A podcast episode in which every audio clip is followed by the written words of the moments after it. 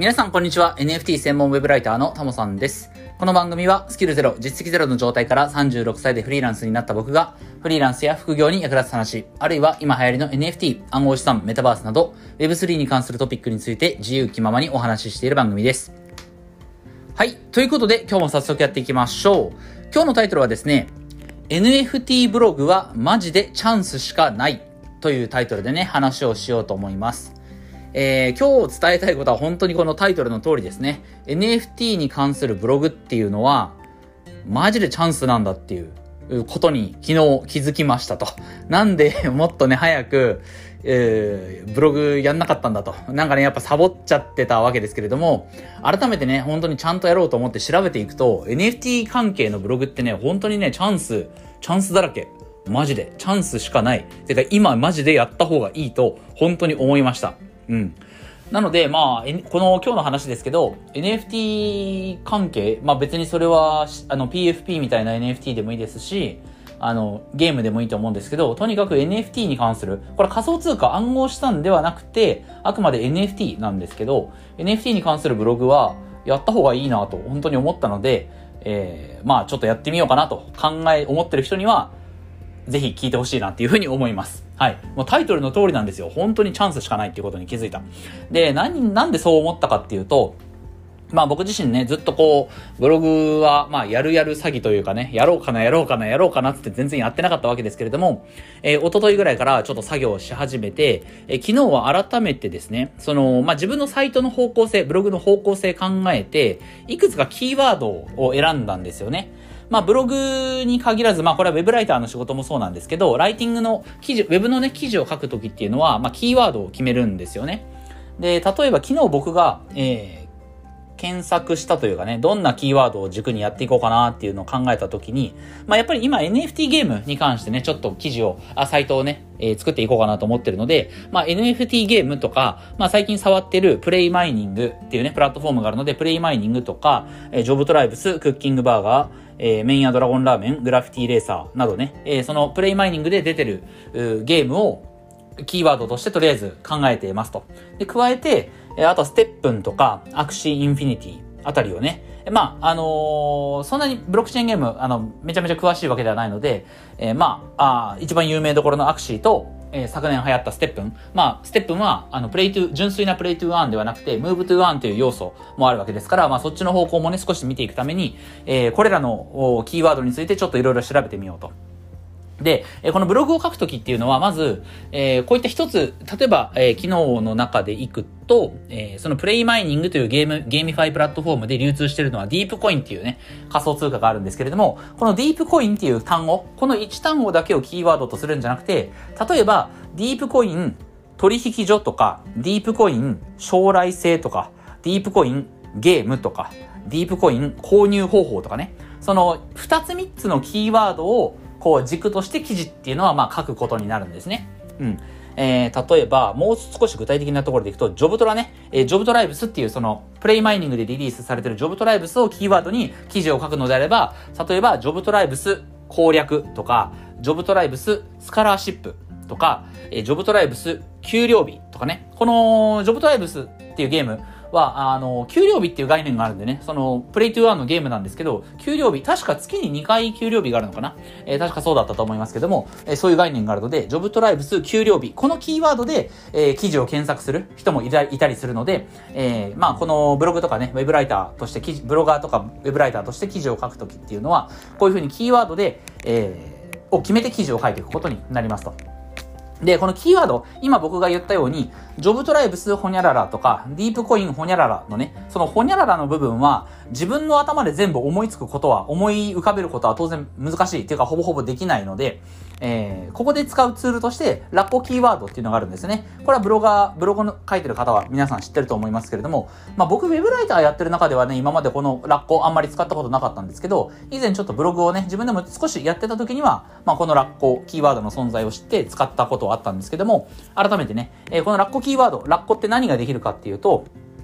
例えばさっき言ったように、メインとなるキーワード、ジョブトライブスとか、えー、プレイマイニングとか、ディープコインとか、えー、この一つキーワードを入れると、それに、まあ、付随したというか、関連した、まあ、第2、第3のキーワードとしてどんな組み合わせがあるかっていうのをバッと網羅してくれるような感じなんですね。まあ、本当にさっき言いましたけど、ジョブトライブス NFT クエスト、ジョブトライブス攻略、ジョブトライブス求心レシピ、ジョブトライブスツイッターみたいなね。要はよく検索されるそのキーワードの組み合わせをバーッといっぺんに列挙してくれるものになります。なので、自分の頭の中で、えー、ジョブトラと関係するキーワードってなんだろうなっていうふうに考える必要はなくて、えー、ジョブトライブスというものを軸に、えー、ラッコキーワードにそれを打ち込めば、バーッとね、あのキーワードの候補がいっぱい出てくるというものになってます。で、えー、僕がね、今回、あの、NFT のブログ、チャンスあるなって思ったのは、昨日ね、その、このラッコを使、ラッコキーワードを使ってひたすらキーワード検索してて、思ったんですよ。とにかく、まあ僕昨日はそのさっき言ったように、えー、ディープコインというか、えっ、ー、と、プレイマイニングでリリースされてるゲームを中心に、そのキーワードを検索してたんですけど、全然そのキーワードの候補が出てこないんですよ。まあ、えっ、ー、とね、ジョブトライブスっていうキーワードで入れると、まあ、主な、あキーワードの組み合わせがですね、だいたい25個ぐらい出てきました。えー、ちょっとこれイメージわかり、わかりにくいと思うんですけど、実際ラッコキーワード、ね、の画面見ればもっとたくさんいろんなキーワードがあるんですけれども、まあ、主に、主なキーワードの組み合わせ、ジョブトライブス×ホニャララっていう、いろんな組み合わせがある中で、まあ、特にメインとなるような組み合わせは、だいたい25個ぐらい、えーラッコキーワードで見つかったんですよね。これ言ってることわかりますかね？ジョブトライブス×ホニャララっていうこのキーワードの組み合わせが、えー、まあ25個ぐらい、あの、特に重要なものが25個ぐらいあったという感じなんだけれども、えっ、ー、と、これは例えば NFT ゲームっていう、えー、キーワードを軸にその組み合わせを、えー、検索すると、えー、37個ぐらい昨日は見つかったのかな。えー、プレイマイニングっていう言葉をキーワードにすると20個、えー、見つかりましたと。ディープコインっていう、えー、キーキーワードを軸に検索すると11個ぐらい見つかったということで、言うてもね、そのキーワードの数が、組み合わせの、あの、2つ以上組み合わさったキーワードの数が、まあ、10個とか20個とか30個ぐらいしか見つからなかったんですよね。で、まあ、こんなもんなのかなと。その、まあ、よく検索されるようなキーワードの組み合わせって、まあ、せいぜいこんなもんなのかなと思ったんですけど、そこでね、ステップンで調べたんですよ。ステップンでそのキーワードを調べると、もう全然数が違うんですよね。えー、まあこれ昨年やっぱりステップンが爆発的に人気が出て、えー、その、要はステップンのことを書いたブログとかもすごい増えたからだと思うんですけれども、ステップンの方はキーワード検索すると、えーと、これちょっと未整理の状態ではあるけれども、80個ぐらいかな。うん。そのステップン×ホニャララっていう組み合わせのキーワードが80個ぐらい見つかったんですよね。で、えっと、アクシーインフィニティの方も、えっ、ー、と、これはアクシー、カタ、カタカナで調べるとあんまり出てこなかったけど、漢字で、英語で調べると、えー、アクシーインフィニティ漢字って何やねんって話ですよね。アクシーインフィニティ、えー、英語で調べると50個ぐらいかな。うん、結構な数のキーワードが見つかりましたと。ね。えー、特に、まあ、ステップンの方が多かったんだな。やっぱりステップン昨年爆発的に流行りましたからね。えっ、と、日本語の記事もかなり大量に生成されたと思うんで、えー、そのステップン×ホニャララっていうキーワードが、えー、たくさん検索引っかかったんですけども、要は、あのー、NFT ゲーム、プレイマイニングの NFT ゲームって最近やっぱり注目を集めてる。えー、今年に入ってから特にね、あの、デップ、あの、ディープコインのバイバックとか、えー、その NFT を購入したとクレジットカードで、えー、ディープ、えー、プレイマイニングの NFT を購入できるようになって、えー、それで購入したらば30%をキャッシュバック、キャッシュバックというかね、あの、割引をするとかそういったことがありましたから、かなり注目を集めてるプラットフォームではあるんですけれども、その、えー、プレイマイニング、ディープコイン関連のキーワードも、まあ、せいぜい10個とか20個ぐらいしか見つからないと。うん。一方で昨年流行ったステップンで、まあ、7、80個キーワードが見つかったと。で、あの、果たしてね、これ他のジャンルだったらどうなんだろうと。他の、この NFT ゲームとかとは全く関係ないジャンルだったらどれぐらいキーワード見つかるんだろうと思って、あの、試しにね、あの、僕が今最近ずっとプレイしてる、モンスターハンターダブルクロスっていうタイトルがあるんですけど、モンハンのね、モンスターハンターダブルクロスっていう風にキーワード、えー、ラッコで検索したらば、まあ、ものすごい数のキーワード出てきたんですよ。もう数十個じゃ収まらなくて、数百個の、あの、モンスターハンターダブルクロスかけるホニャララっていうそのキーワード群が、もう何百個出てきたんですよね。で、こんなにも違うものなのかと。まあ確かにモンハンっていうのはすごいビッグタイトルで、まあモンスターハンターダブルクロスってもう5年、6年ぐらい前のゲームだから、当然ね、ウェブ上にいろんな情報は出てきてはいるんだけれども、まあやっぱりその超ビッグタイトル、あの日本のコンシューマーゲームとしてね、カプコンが作ってる超ビッグタイトルの、えー、モンスターハンターダブルクロスと、えっ、ー、と、NFT ゲームだと、こんなにもキーワードの数が違うのかと。っていうことはですよ。っていうことは、これキーワードが少ないっていうことは、それは需要が少ないとか、うん、人気がないとかそういったことではなくて、まあもちろん今この瞬間を見ればそうかもしれないけれども、もうこれから伸びる余地が山ほどあるっていうことなんですよね。今日一番言いたいことはここなんですよ。今現在、この、まあ、ディープコインとかプレイマイニングとか NFT ゲームですよね。別に、あの、プレイマイニングの、あの、プラットフォームだけじゃなくて、まあ、アクシー、あの、やっぱりさっきのモンハンダブルクロスとかと比べれば、ステップンとか、アクシーインフィニティだって全然その、キーワードの検索、引っかかる検索、あの、キーワードの数は少ないわけですから、要はとにかく市場規模がまだまだ小さい。あの、日本の、その、日本語情報のブログの記事とかは全然数がないっていうことになるんですよね。で、これは確かに、今現在は需要がないからそうなってるだけかもしれないけれども、これはどんどんどんどんパイが膨らんでいきます。えー、NFT ゲームがこれからどんどん普及していく。NFT ゲームに限らず NFT っていうものがこれからどんどん日本で普及するにつれて、えー、このラッコでキーワードを検索した時に引っかかるキーワードの数もね、どんどん増えてくるに決まってますから、うん。もうこれはもう市場がやっぱり今小さいからこそ、えー、こういった状況にあるわけであって、これがね、どんどん大きくなっていくことはまあ自明なので、うん。やっぱり今のうちに、今、この瞬間に、なんだろう、NFT ブログを書く人が大量に増えたら、今の市場の小ささではやっぱりみんなみんなが稼ぐことはできないかもしれない。今は非常に需要が小さい中で、もしそこにみんなが群がったら確かに稼げないかもしれないけれども、やっぱりその、今 NFT のことを知ってる人なんて日本にはほとんどいないわけですから、今 NFT のことを知ってて、ブログを始めようって思う人は、もうごく少数、そもそもそれにチャレンジする人がごく少数なわけですから、そのごく少数な人は、やっぱり今のうちにこの NFT、あるいは NFT ゲーム、このジャンルをついたブログメディアをね、作っていくと、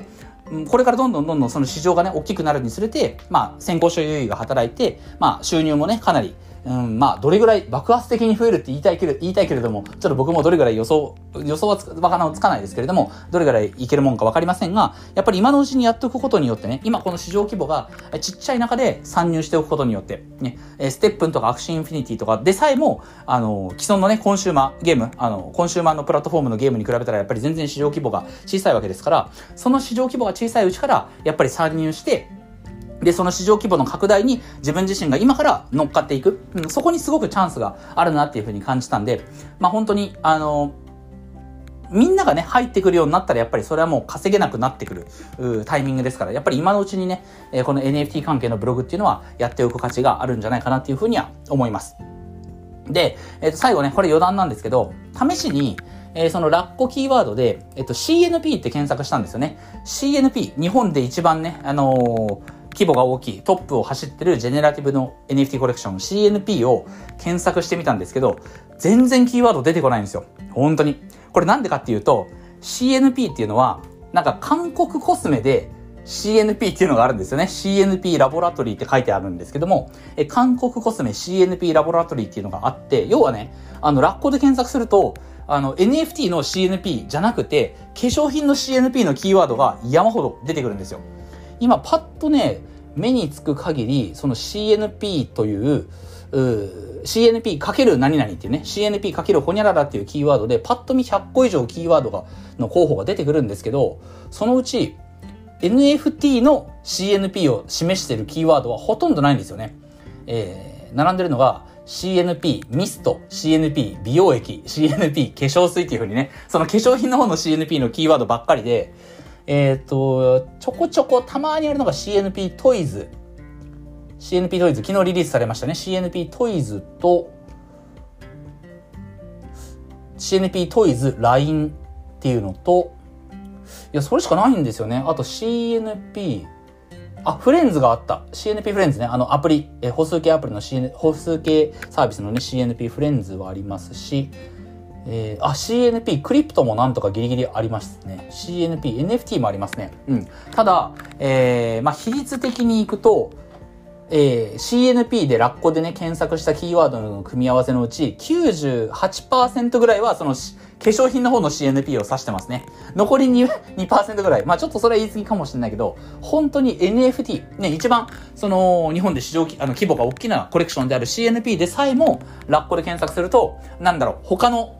たまたま同じ単語のね、CNP っていうその製品があ被ってるせいで、えー、そっちの方がね、圧倒的に検索は引っかかると。CNP、NFT っていうのは、えー、全然出てこないので、うん、それくらいにやっぱりまだまだこの NFT 関係の市場規模ってちっちゃいわけですから、やっぱりね、今のうちにここに参入しておく価値はあるなっていうふうに改めて思いましたんで、えー、僕自身ね、えー、これからちょっと NFT のブログ、まあ、まずはゲームっていうところから行きたいと思いますけれども、まあ、あの、国産のね、ジェネラティブ NFT とかも含めてになるかもしれないんですけど、まあ、ブログをね、しっかりこれから、えー、やっていこうかなっていうふうに改めて、えー、思いました。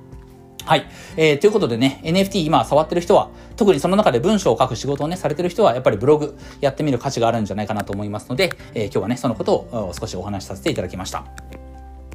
はい。えー、ということでね、今日はこれで終わりたいと思います。音声以外にも Twitter やノートでも役に立つ情報を発信してますので、ぜひフォローよろしくお願いします。ではまた次回の放送でお会いしましょう。タモでした。